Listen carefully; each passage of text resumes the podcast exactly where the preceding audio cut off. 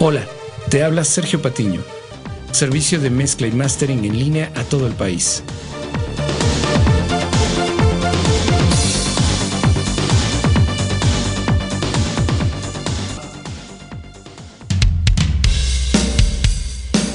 Hola, te habla Sergio Patiño. En la música independiente todos ganan dinero, excepto los músicos independientes. Ellos terminan financiando a todos. Hola, soy el Dr. Noise y les doy la bienvenida a este espacio dirigido a artistas independientes, en el que trataremos temas sobre producción musical, con la intención de compartirles experiencias y conocimientos que les ayuden a elevar la calidad de sus producciones y así poder competir con los artistas del mainstream. En los episodios anteriores hemos abordado muchos temas relacionados con la realidad actual de la música independiente, así como del proceso de producción de un álbum. También hemos tocado temas sobre calidad de sonido y hemos puesto las bases para poder alcanzar un sonido más competitivo con aquel de los artistas del mainstream. En esta emisión quiero tocar un tema que ha sido recurrente desde que existe la música independiente, derivar la responsabilidad del impacto que un lanzamiento tiene en el público hacia los canales de distribución o en otras palabras, el famoso Spotify paga muy poco a los artistas y no es justo porque nosotros les traemos público. Esta reacción ha estado presente en todo momento, desde aquellos tiempos del modelo tradicional, donde se culpaba a las discográficas, y más tarde en la época de las producciones independientes en CD, donde se culpaba a las tiendas. Algunos conceptos importantes podemos derivar de aquí.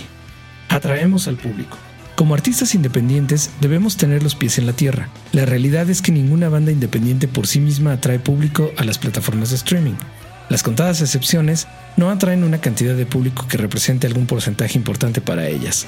Este es un privilegio de los artistas mainstream, de ahí el nombre, que hasta pueden poner sus lanzamientos y catálogos en exclusiva y con contratos millonarios, únicamente porque el público busca su música. Spotify paga muy poco. Este es otro discurso muy popular entre independientes, y hasta existen blogs, grupos y programas de radio dedicados a hablar de lo injusto que son los pagos por parte de las plataformas de streaming. Por un lado, tendemos a pensar que los ingresos de una empresa son lo mismo que las ganancias, y no es así. Existen los costos de operación, que en cualquier servicio de streaming son altísimos, y hablamos de cientos de millones de dólares. Empresas como Spotify tardaron varios años en reportar ganancias. Otras empresas como Apple estuvieron a punto de cerrar iTunes por los costos de operación. Por otro lado, es muy ocioso estar haciendo cuentas con el dinero ajeno. Como artistas independientes, debemos de estar enfocados en por qué nuestras canciones no están teniendo millones de reproducciones, y no si la plataforma paga justa o injustamente. ¿No sería mejor utilizar esa energía mejorando nuestras producciones? Además, si tan injusto es, ¿para qué subimos entonces nuestro material? La respuesta es obvia, porque necesitamos esas plataformas. Por tanto, nuestra meta debería ser tener tanto público que busque nuestra música que las plataformas sean quienes nos necesiten. Hay que invertir grandes cantidades en publicidad.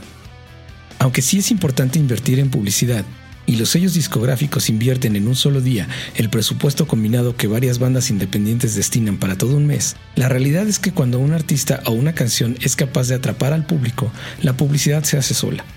Muchos de los artistas que necesitan tanta publicidad solamente tienen reproducciones durante el tiempo que dura la campaña. El verdadero reto es pasar esta primera ola, y esto es algo que aplica para todo tipo de artista, no solo para los independientes. ¿Y cómo podemos cambiar este paradigma? Con todo lo que hemos tratado a lo largo de estos 15 episodios, la única explicación lógica que ha resultado es que simplemente el contenido no resulta lo suficientemente bueno. Pero esto no quiere decir que no haya talento o técnica, sino que las producciones independientes no alcanzan a balancear el valor artístico con el técnico y el comercial. Y sin esto es imposible apuntar hacia arriba. Las canciones muchas veces comienzan excelente, pero se vuelven aburridas a la mitad. Otras están muy mal ejecutadas. En contraste, otras están tan bien ejecutadas que parecen un masterclass sobre técnica. A veces la pronunciación de los vocalistas resulta cansada para la audiencia, y así podemos seguir enumerando detalles, pero quizás el más evidente de todos los problemas es la calidad del audio. Los músicos escuchan como músicos, lo cual los hace muy sensibles a cambios en armonía y coloraciones de instrumento, pero no escuchan como ingenieros de audio, volviéndose completamente ajenos a detalles propios de la cualidad del sonido. En otras palabras, pueden identificar fácilmente un choque de segunda menor en el bajo, pero no pueden identificar un problema de cancelación de fase. No existe otra ruta, atajo ni truco. Las producciones independientes deben mejorar o están condenadas a seguir en la oscuridad, donde los artistas gastan su dinero en grabar cosas que nadie quiere escuchar. Sí, un productor es caro, Un instrumento profesional es caro. Un estudio profesional es caro. Masterizar es caro. Pero es mucho más caro recorrer todo el camino de producción para terminar con música que está destinada al olvido. Ten en cuenta que cualquiera de estos puntos que quieras recortar en costos tendrá un impacto tremendo en el resultado final. Si el presupuesto que tenías destinado para todo el álbum solo te alcanza para producir una canción de manera profesional, créeme que valdrá la pena lanzar solo una canción. No puedes esperar ser tomado en cuenta como profesional si tu producción y tus shows son amateur. Hasta aquí llegamos con la primera temporada del Dr. Noise. Agradezco a todos el haberme acompañado, así como sus preguntas y comentarios a lo largo de estos 15 episodios. Si alguno de ustedes quiere explorar el verdadero potencial de su música, los invito a que me escriban a mi correo electrónico o a mi WhatsApp. Nos escuchamos en la próxima temporada.